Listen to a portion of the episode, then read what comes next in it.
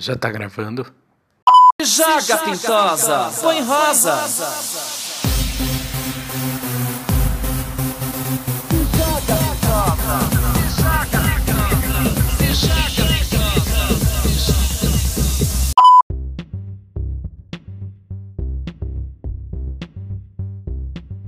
Olá, quarentenas! Esse é o nosso especial da história queer é, para nossa semana do orgulho LGBTQIA.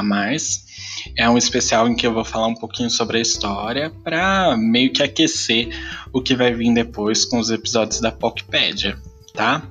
Então a gente vai fazer um breve, não tão breve, é, uma breve recapitulação sobre a história LGBT ao longo dos séculos. Vamos lá? Se joga pintosa, põe rosa. Eu queria fazer uma retomada histórica, uma coisa bem conceitual assim, sobre a diversidade sexual ao longo dos anos, ao longo de, do, dos períodos, épocas, civilizações, enfim.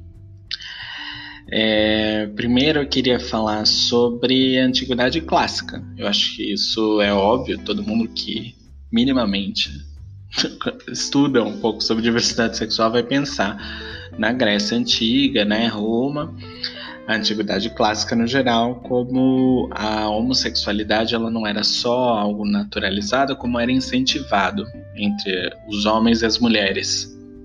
A gente pega, por exemplo, na Grécia Antiga, os homens eram incentivados a terem relações uns com os outros enquanto eles estavam em guerra, ou enfim, os militares, né? Para que houvesse realmente casais dentro do, do exército para haver uma, uma defesa. Por exemplo, se dois homens tinham uma relação mais intensa, mais íntima. E aí eles iam juntos para a guerra, um ia lutar para defender o outro, porque é o parceiro sexual, parceiro amoroso, afetivo desse desse é, guerreiro, né? Ao mesmo tempo, as mulheres eram deixadas na, nas cidades para tomar conta do, da, da produtividade da cidade, tomar conta das famílias, e era muito comum que as mulheres se unissem em casais ou até em grupos é, que apoiavam umas às outras para passar por aquele período que elas estavam muito tempo sozinhas. E dentro desse apoio, além de um apoio muitas vezes físico ali de de ajudar na colheita, ajudar no cuidado da casa, na limpeza, enfim, nisso existia também um, um, envolvimento mais íntimo delas. Então, muitas dessas mulheres mantinham relações sexuais umas com as outras. É, a gente também tem na antiguidade clássica um termo que eu odeio, mas que eu vou usar aqui, que é o termo da pederastia Pederastia era um. Hoje tem uma conotação completamente pejorativa, né? Mas que naquela época a pederastia era basicamente o sugar daddy, porque era como se o, o, um homem mais velho ele ficasse encarregado de ensinar sobre o mundo para um mais novo. Isso acontecia enquanto o mais novo estivesse passando pelo final da, da infância, começo da adolescência, até o momento que ele criasse barba. É, a partir do momento que nasceu barba, ele não pode mais ter um, um tutor. E dentro desse, é, dessa relação de tutor, né, o mais velho, que era um homem já formado, enfim, deveria ensinar sobre tudo para o mais novo deveria ensinar sobre filosofia, matemática, é, política, que eram os assuntos que mais é, circulavam ali dentro da, da, das cidades gregas, né? E também ensinavam sobre o amor, ensinavam como é que era feita as relações sexuais, como é que era o prazer, enfim, eles tinham uma relação completa de sexualidade e de aprendizado. Então era um sugar daddy professor, praticamente. Uh, sobre pessoas trans, a gente não encontra tanto assim na Antiguidade Clássica, mas a gente encontra em outras civilizações, porque existiam os, é, as civilizações nativo-americanas, aborígenes, né, que já relatavam casos de pessoas que seriam teriam as duas identidades de gênero até uma terceira identidade de gênero que seria ou os Two Spirits nos nativo-americanos, ou o terceiro sexo é, dentre os, os aborígenes, indígenas, algumas tribos orientais, né, algumas etnias orientais. Então seria um terceiro sexo. É, já seriam os primeiros trans relatados em, na literatura e na história, né? E que era algo absolutamente comum natural e fluido para eles falar sobre isso. Fazia parte da cultura. É, o primeiro ato regulatório, né, para mim é assim, o momento que alguém começou a tomar cu, conta do cu dos outros, alguém decidiu, não, não pode, não quero, foi 1533, 1533. Já Brasil já descoberto entre aspas e nesse momento tava rolando inquisição pesada lá na Europa, né? E aí os inquisitores decidiram formar essa lei contra a, as relações homossexuais, porque seria algo abominável e contra a Bíblia. Motivos religiosos. Bom, esse ato de 1533 abriu um precedente absurdo para perseguições, criminalização, é, morte, prisão, castração química, castração física mesmo, enfim, foi qualificado como doença, como pecado, e que não ficou inerente só à homossexualidade, mas a toda a diversidade sexual, né?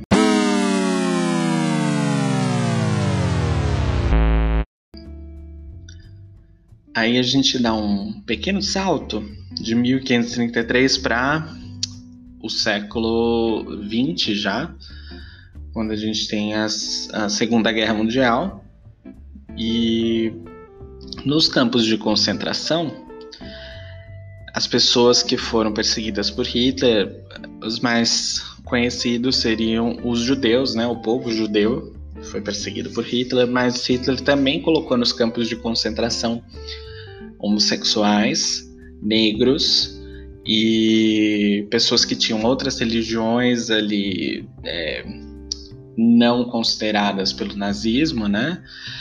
É, e também os comunistas. Então, assim, por exemplo, eu tava ferrado nessa, né? Eu só não completei o bingo por muito pouco, mas essas pessoas eram levadas para os campos de concentração que é uma ideia super higienista, né, de limpeza social, enfim, absurdos.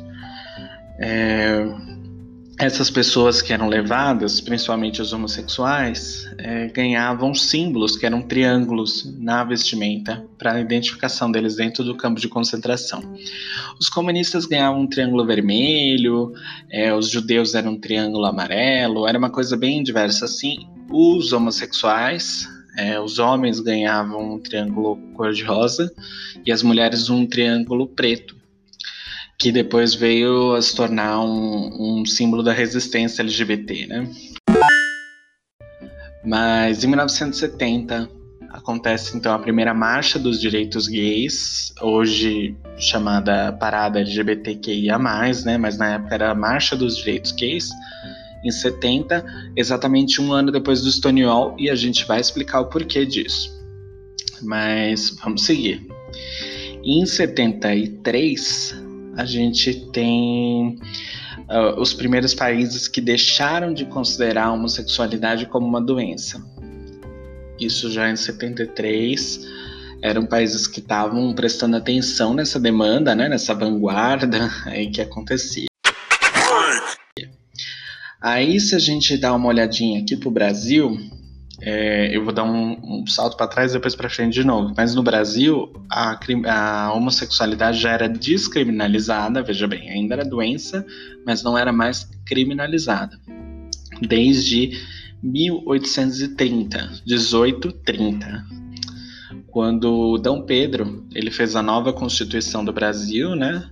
E ele assinou essa Constituição que diferia de vários pontos da Constituição portuguesa e um deles era da criminalização da homossexualidade. O Brasil descriminalizou antes de Portugal. Bom, é, aí voltando à nossa cronologia anterior. Em 1985, o Conselho Federal de Medicina tirou a homossexualidade dos transtornos. Vamos voltar aqui? 73, alguns países na vanguarda fizeram isso. Brasil só em 85. 12 anos aí para o Brasil acordar para a vida e dar um passo à frente. Então tá.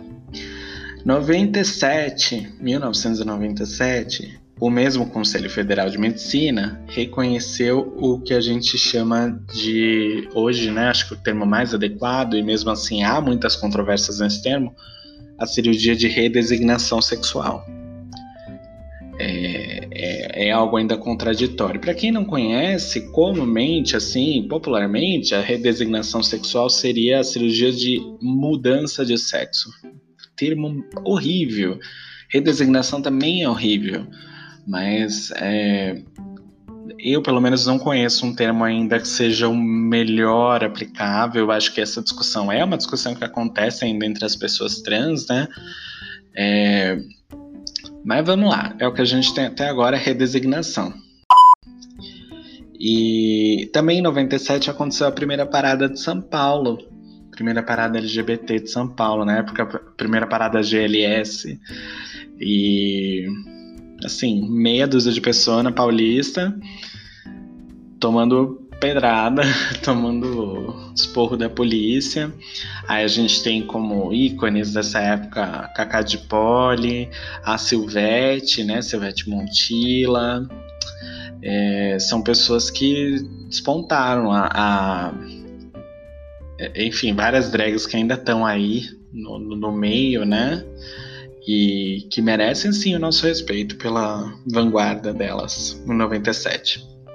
Bom, em 99, acontece uh, o CFP, o Conselho Federal de Psicologia, descriminaliza. É, descriminaliza não. Retira a homossexualidade de, de dentro da categoria de transtornos tratáveis. Então, desde 99 não é possível, isso deixa eu deixar bem claro aqui, desde 99 não pode existir psicólogo que faz cura gay, tá? Não existe. Não poderia existir, na verdade. Agora, uma coisa que eu estava aqui dando uma pesquisada é que não existe nenhuma lei ou nenhum regulamento, enfim, que criminalize o ato de instituições religiosas em fazer cura gay. Então é o seguinte, psicólogo não pode desde 99, mas ninguém diz que a, as igrejas deveriam parar. E é por isso que a gente abre esse precedente aí do, dos pastores e psicólogos cristãos, que também não existe, não existe psicologia religiosa, viu? Psicologia é ciência, religião é religião, não se mistura. Mas tudo bem. É, depois, a partir dos anos 2000, a gente tem vários marcos pequenininhos que são pequenos passos para chegar até a, o casamento, né? Que era o grande é, marco que toda a comunidade LGBT queria chegar aqui no Brasil. Na verdade, quer chegar em qualquer lugar do mundo, né? O direito de poder casar com quem você quer. Bom, mas em 2000 o INSS passa a reconhecer que casais homoafetivos podem sim declarar imposto de renda juntos Primeiro, primeiro ato. 2004 acontece o reconhecimento de indenização por morte e pensão para casais homoafetivos. Então, se uma das duas pessoas do casal morresse, a outra teria direito a ganhar uma indenização, ganhar a pensão.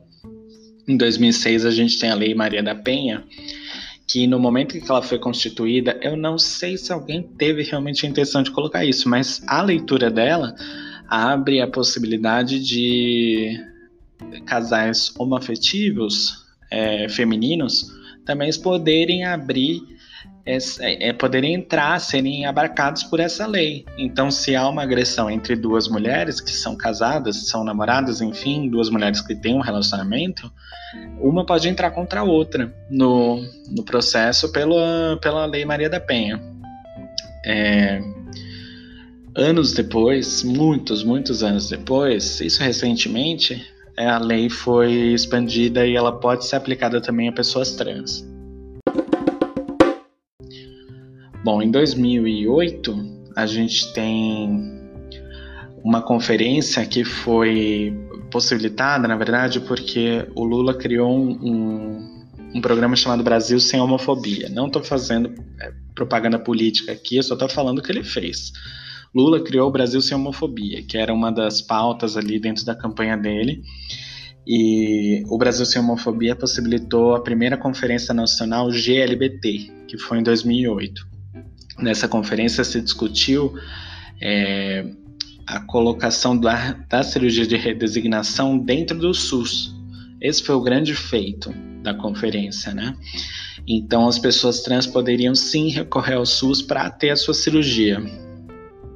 Em 2010, aconteceram duas coisas. A primeira foi a possibilidade da adoção parental, ou seja, um casal homoafetivo poderia adotar uma criança partir de agora, não precisaria um entrar sozinho para pegar como solteiro e aí meio que ter esse relacionamento numa clandestinidade, entre aspas, né?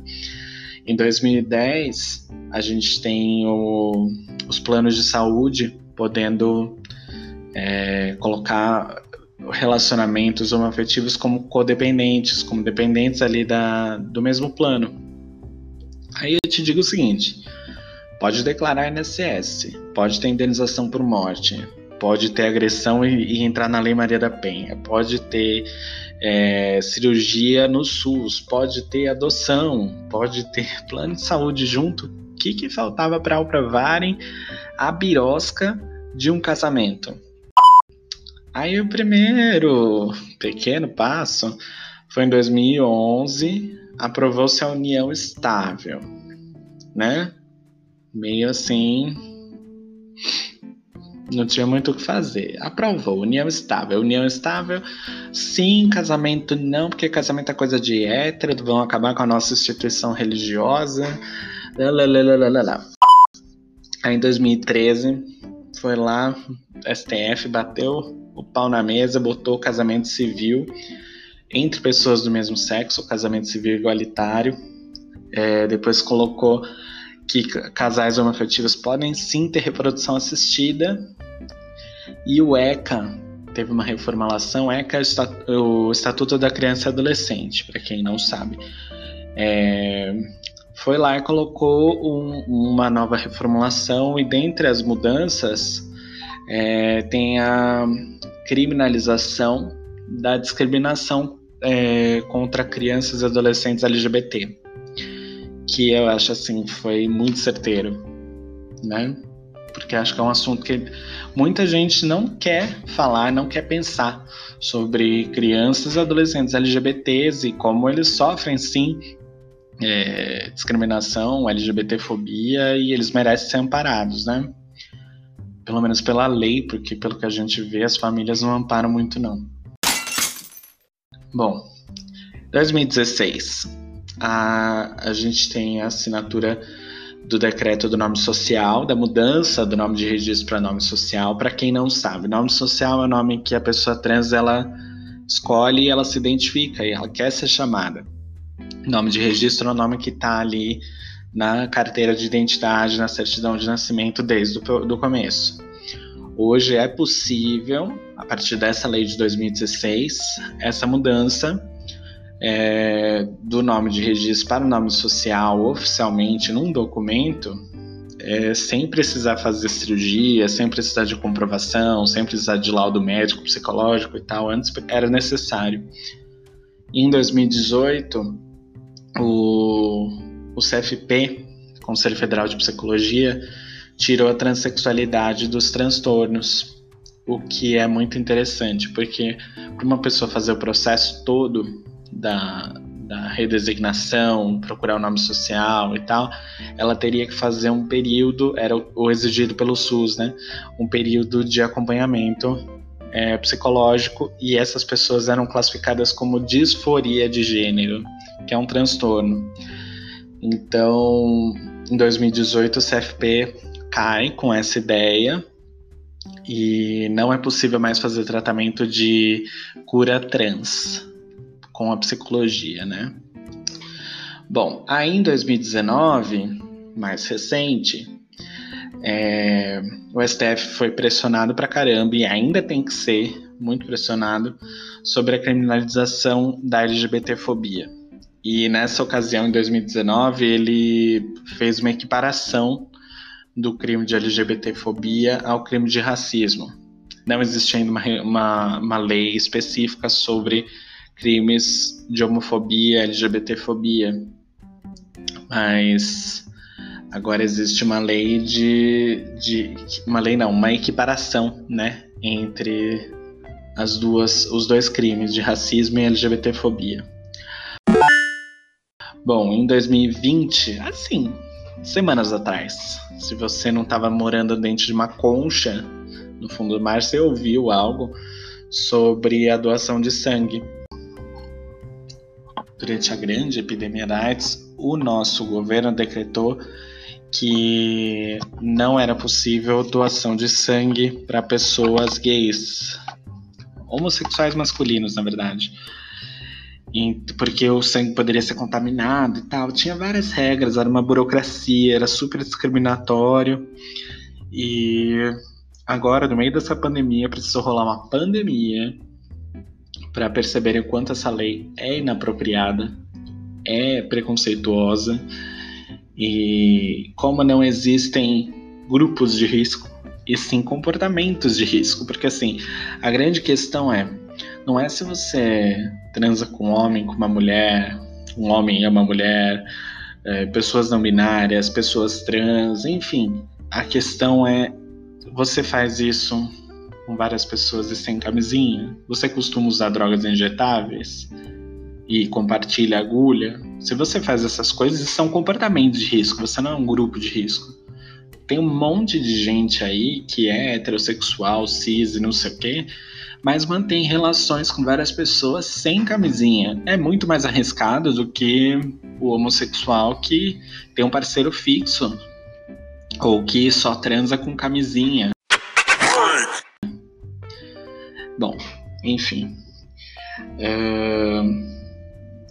Aí a gente tem que pensar o seguinte: o GGB, que é o Grupo Gay da Bahia, é um grupo responsável por fazer os levantamentos estatísticos sobre é, as mortes LGBT, LGBTfobia, enfim, praticamente tudo que é estatístico da população LGBT do Brasil é o grupo gay da Bahia que faz, porque acho que o governo nunca se preocupou em fazer isso. Se não me engano, o último levantamento feito pelo censo de pessoas trans, pelo IBGE, né, é, foi feito em 2012.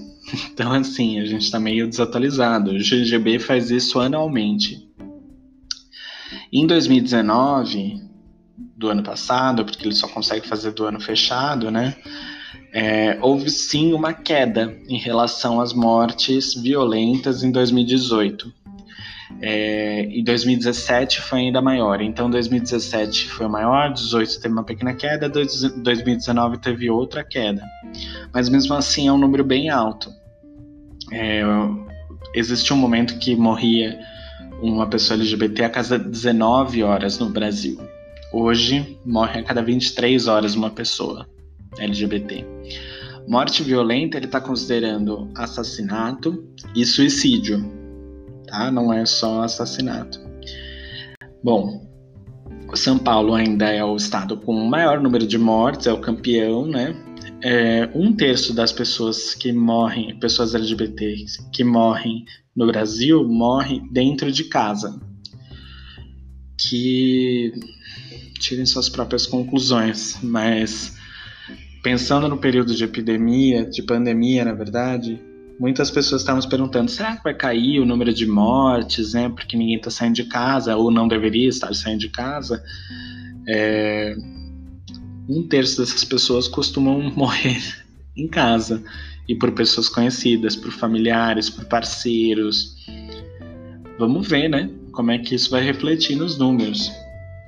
É, bom, e ainda tem um dado que esse foi mais alarmante para mim, é o seguinte: uma pessoa trans tem 17 vezes mais possibilidade de ser morta ou de morrer de forma violenta em relação a pessoas gays, a homens gays, na verdade. Então, assim, se você acha que já se mata muitos homens gays no Brasil, imagina que uma pessoa trans tem uma chance de 17 vezes mais de morrer. É tudo muito chocante, mas assim, a gente vive num mundo onde 70 países ainda consideram a homossexualidade um crime e existe pena de morte e prisão para essas pessoas. Aqui no Brasil, por mais que a gente tenha uma situação melhor, porque você pode casar hoje, por exemplo, é, e tem leis te assegurando sobre a sua integridade, a gente sabe a realidade do Brasil. E a gente vê esses números do GGB que são gritantes, né?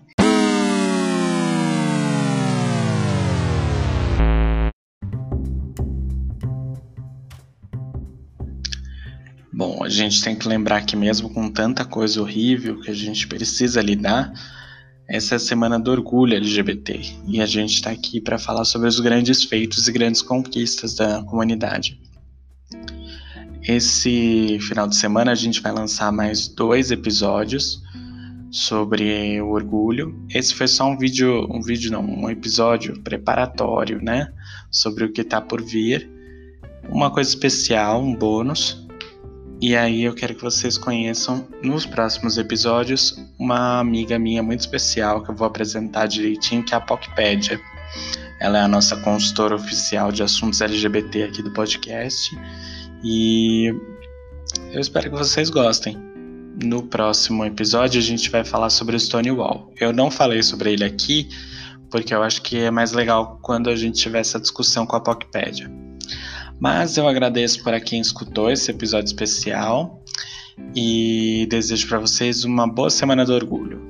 Beijos e lembre-se que a gente ainda não está nem no meio do pico da onda. Se joga, pintosa, põe rosa.